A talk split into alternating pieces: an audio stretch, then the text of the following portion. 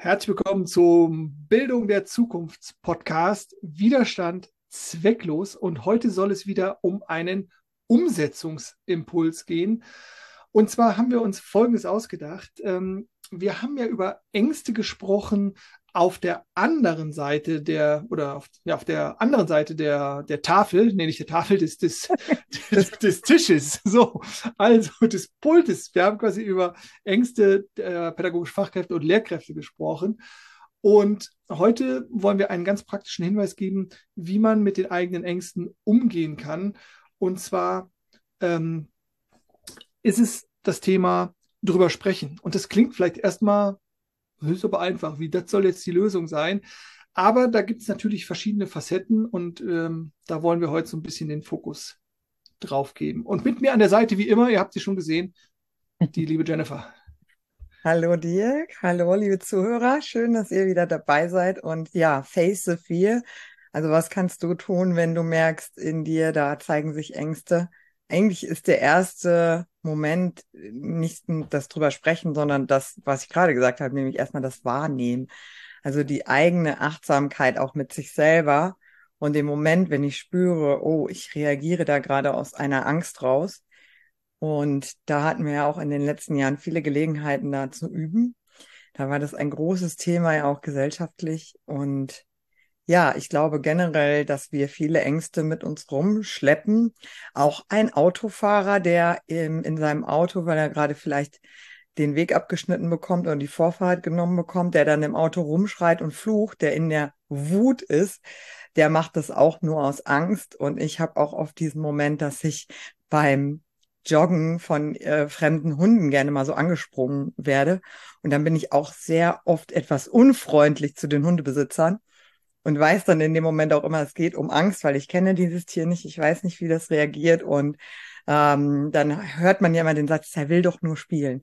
Und wichtig ist in dem Moment einfach zu erkennen, hu, da habe ich doch eher Angst, weil ich weiß gar nicht, ob der nur spielen will.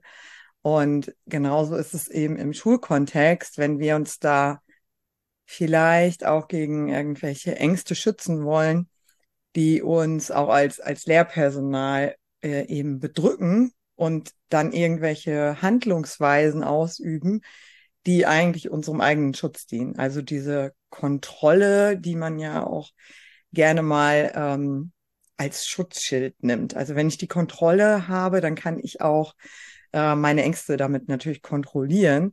Und dann ist die, die Gefahr vielleicht nicht so groß. Also ich sorge damit im Grunde genommen für Sicherheit. Und ja, deswegen ist es so wichtig, dass ich erstmal erkenne, dass ich da aus einer Angst reagiere und wie ich mich eigentlich wirklich fühle, weil wir in diesem sehr, sehr stressigen Schulalltag eben gar nicht so die Möglichkeit haben, immer mal wieder bei uns einzuchecken, wie geht's mir denn gerade, was ist denn da jetzt gerade auch wirklich für ein Gefühl, was mich vielleicht steuert. Ähm, da bleibt eigentlich gar nicht die Zeit für.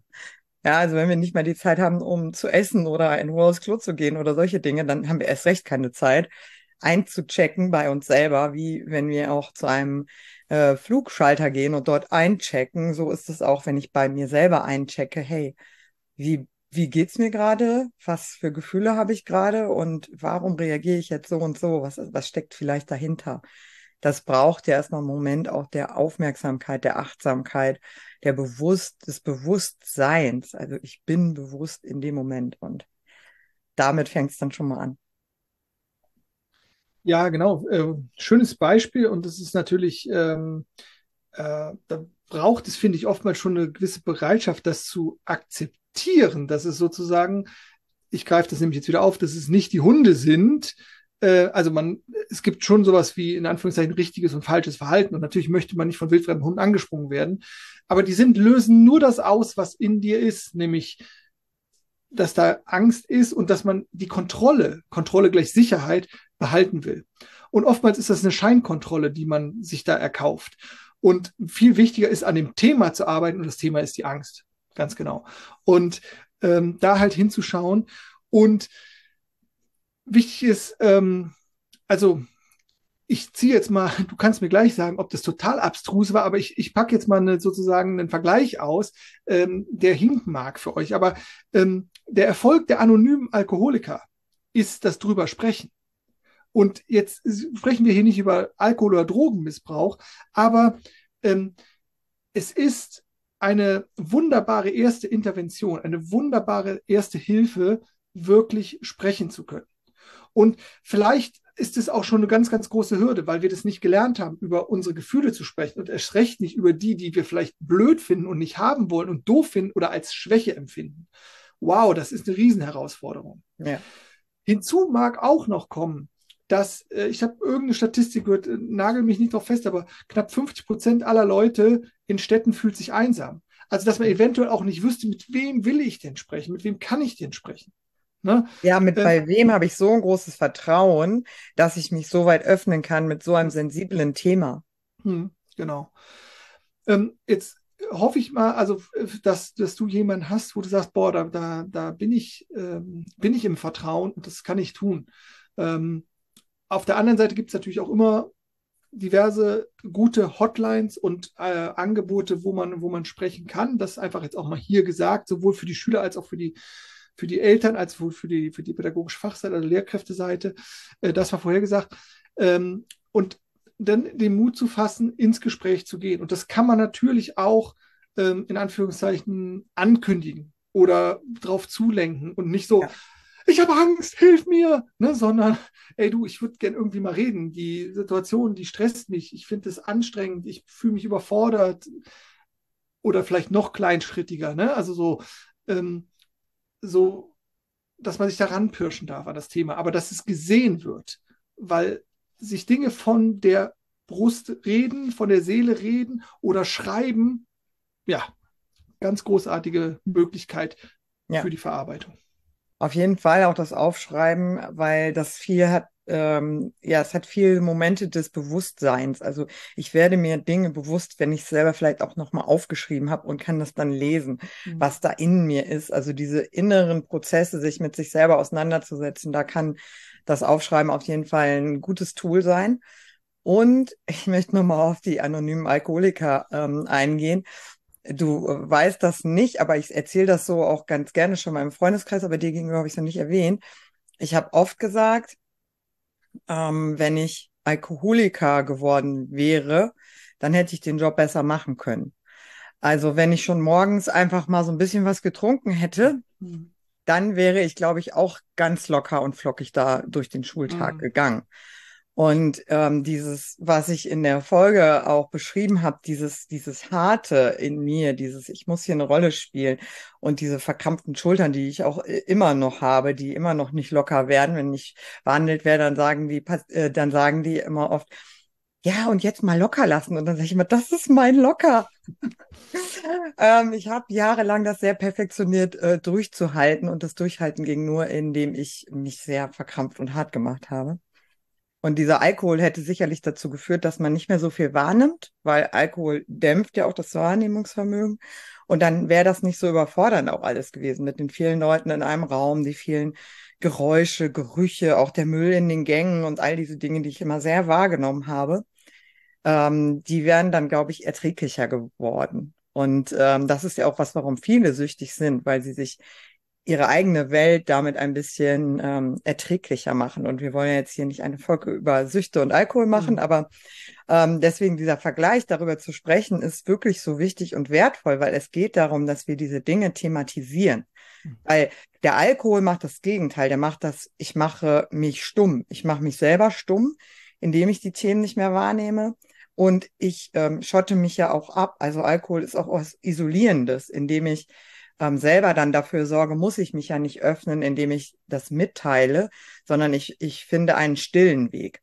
Mhm. Und ich habe ähm, auch schon mehrfach darüber gelesen, dass die Dunkelziffer bei Alkoholikern unter Lehrpersonen sehr, sehr hoch ist, weil ähm, ja viele eben auch gar keinen Ausweg wissen, wie sie das schaffen können, vor 30 Personen zu stehen immer wieder und mit diesen Ängsten ähm, einen anderen Umgang zu finden. Und deswegen ist es wirklich so wertvoll, einen sicheren, geschützten Rahmen, in dem ich vertrauen kann, darüber zu sprechen. Und genau deswegen spreche ich eigentlich auch jetzt mit dir darüber oder deswegen fand ich diese Folge über die Angst auch so wichtig, weil es mutige Menschen braucht, die auch mal darüber sprechen, dass eben auch Lehrer Angst haben, um anderen dieses Tor zu öffnen, hey, ich kann da auch drüber sprechen. Und ich hoffe, dass es dazu ein bisschen beiträgt, dass wir ähm, uns trauen, über psychische Gesundheit mehr zu sprechen, über unsere Erkrankungen, über unsere Ängste und Gefühle. Und ja, da ist das wirklich schon ein, ein wichtiger Punkt. Und das können wir vielleicht noch in die Shownotes packen. Ähm, es gibt ein 24 Stunden psychische Beratung für Lehrertelefon. Und auch da habe ich ab und zu mal angerufen. Also das ist ja dann auch so ein geschützter Raum, weil diejenige Person am anderen Ende einen ja auch nicht kennt, auch nicht im Berufsalltag mit einem zu tun hat. Auch die Bezirksregierungen haben psychologische Beratungsstellen, an die man sich wenden kann. Auch diese Personen sind dann außerhalb der Schule, sodass das quasi neutrale Personen auch sind. Auch daran habe ich mich gewendet. Ich war natürlich auch jahrelang in Therapie, so dass ich da auch immer meinen Ansprechpartner hatte. Weil das Problem, was ja auch sehr häufig auftritt, ist, dass man eben im Freundes- und Familienkreis auch nicht so die Menschen hat, die sich mit dem Thema auskennen oder dafür offen sind. Also ich habe, glaube, das Schlimmste während meines Burnouts und Depressionen war, glaube ich, die Aussage von vielen Menschen, denen ich das dann doch irgendwie erzählt habe.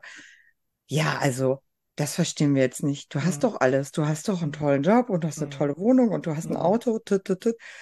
Und ähm, dann ist es noch schwieriger, darüber zu sprechen, mhm. wenn man vom Außen so das Signal bekommt, hey, mit dir stimmt ja was nicht, weil guck mal, was du alles ja. hast.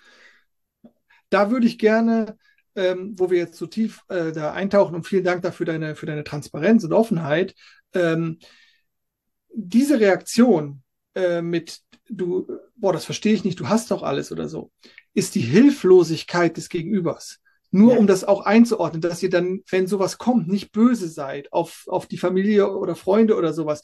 Die sind maßlos überfordert.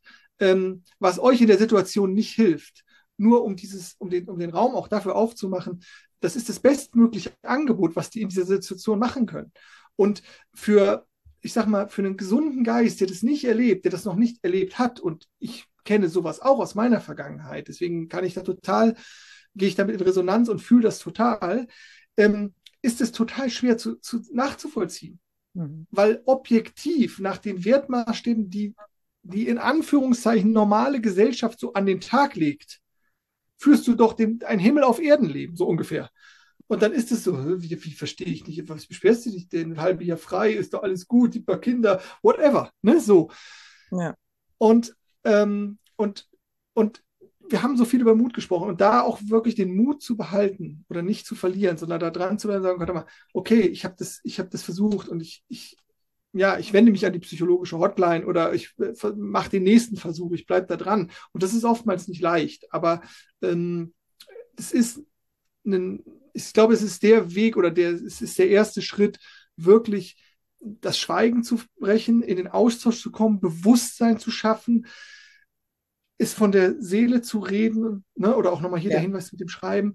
Ähm, ja, da. Mhm. Ja, eben, und das ist, danke nochmal für diesen ähm, wichtigen Hinweis, dass es die Hilflosigkeit ist der Person, der man sich da gerade geöffnet hat. Ich habe das auch erlebt, ähm, selbst in Schule, dass die Schulleitung auch diese Hilflosigkeit auch äh, ausgestrahlt hat und dann gesagt hat, ja, da weiß ich jetzt gerade in dem Moment auch nichts drauf zu, zu sagen. Ich komme wieder auf dich zu. Ähm, und dann kam nichts mehr. Hm. Also monatelang. Und man denkt dann auch so, okay, das ist jetzt ein langer Prozess des hm. wieder auf einen Zugkommens. Hm. hm. Ähm, und es ist einfach auch nur wirklich diese Hilflosigkeit. Ne? Die Person weiß einfach gar nicht, wie man da jetzt irgendwie einen guten Umgang mit, mit finden kann.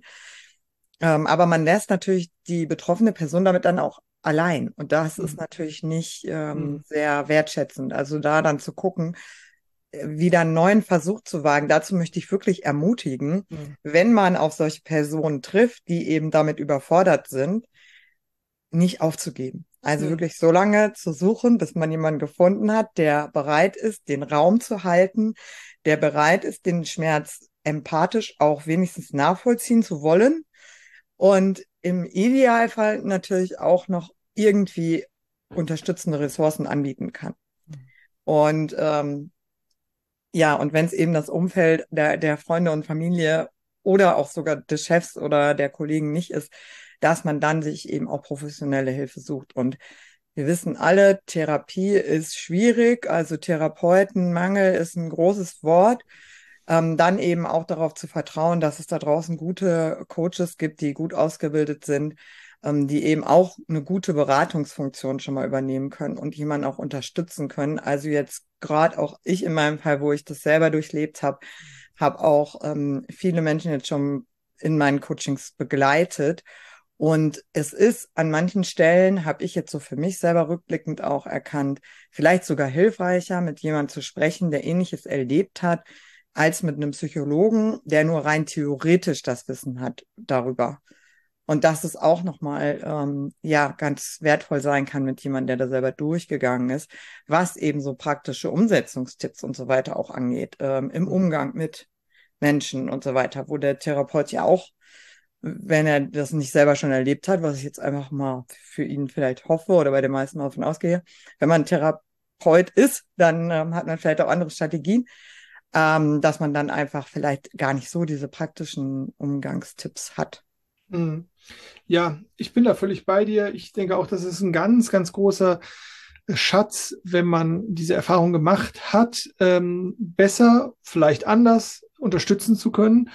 Ähm, und ich möchte, und das ist so das, was vielleicht, wenn du jetzt in so einer akuten Situation drin steckst, ähm, vielleicht ein kleines Trostpflaster. Äh, ich möchte das nicht missen. Also ich möchte mein vergangenes Leid nicht missen.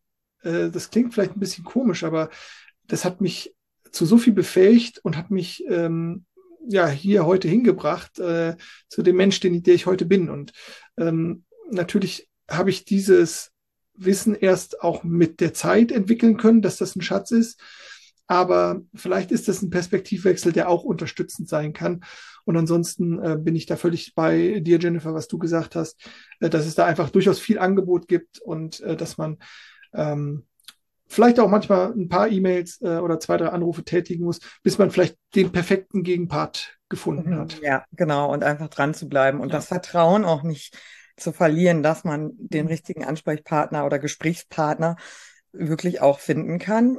Und im Hinblick auch noch über diese Folge zum Thema Angst, da ging es ja auch viel darum, ähm, Angst vor neuen Dingen. Also wie kann ich auch neue Dinge ins Schulsystem einbringen, die jetzt einfach noch nicht vorgegeben sind vom Lehrplan auch da den Mut zu haben, sich diesen Ängsten zu stellen vor dem Gegenwind, der kommen wird. Ich würde jetzt nicht sagen, ach, da werden alle sehr, sehr happy sein, wenn du neue Dinge reinbringst. Ich sage es einfach nur schon mal vorher, dass man dann nicht so geschockt ist, weil man selber so überzeugt ist von diesen neuen Dingen und denkt, wow, alle werden auf jeden Fall mitmachen und in diese Richtung mit einsteigen. Dass man einfach nur weiß, okay, Gegenwind heißt nicht, dass du nicht auf dem richtigen Weg bist, sondern es heißt einfach nur, dass die Menschen, die dort mit dir unterwegs sind, eben Angst haben vor Veränderung. Und das ist wieder Face to Fear. Also es ist wieder etwas, schau genau hin. Die haben einfach Angst, weil sie vielleicht sich auch selber dem nicht gewachsen fühlen, weil sie nicht wissen, ob sie das umgesetzt bekommen. Und dann ist es manchmal einfach leichter, auch Widerstand zu zeigen und zu sagen, nee, das wollen wir nicht, das ist Quatsch hier, weil man sich dann selber diesen Veränderungsprozess auch nicht stellen muss. Und da möchte ich einfach nur auch ermutigen, die neuen Kollegen, die mit neuen Ideen kommen und etwas anderes umsetzen wollen, macht es trotzdem. Und ähm, im Idealfall habt ihr wenigstens noch zwei, drei, die euch unterstützen und die mit euch zusammen sind. Dann hat man wenigstens so einen Schutzraum und kann dann auch gegen die Ängste, die man hat, vor dem Widerstand vielleicht, der kommen mag, ähm, ein, ein Team hinter sich, neben sich, ähm, wo man sich ein bisschen sicher fühlt. Sehr gut. Ich habe dem nichts hinzuzufügen. Wenn du noch was hast, gerne. Sonst würde ich sagen, hören wir uns in der nächsten Folge.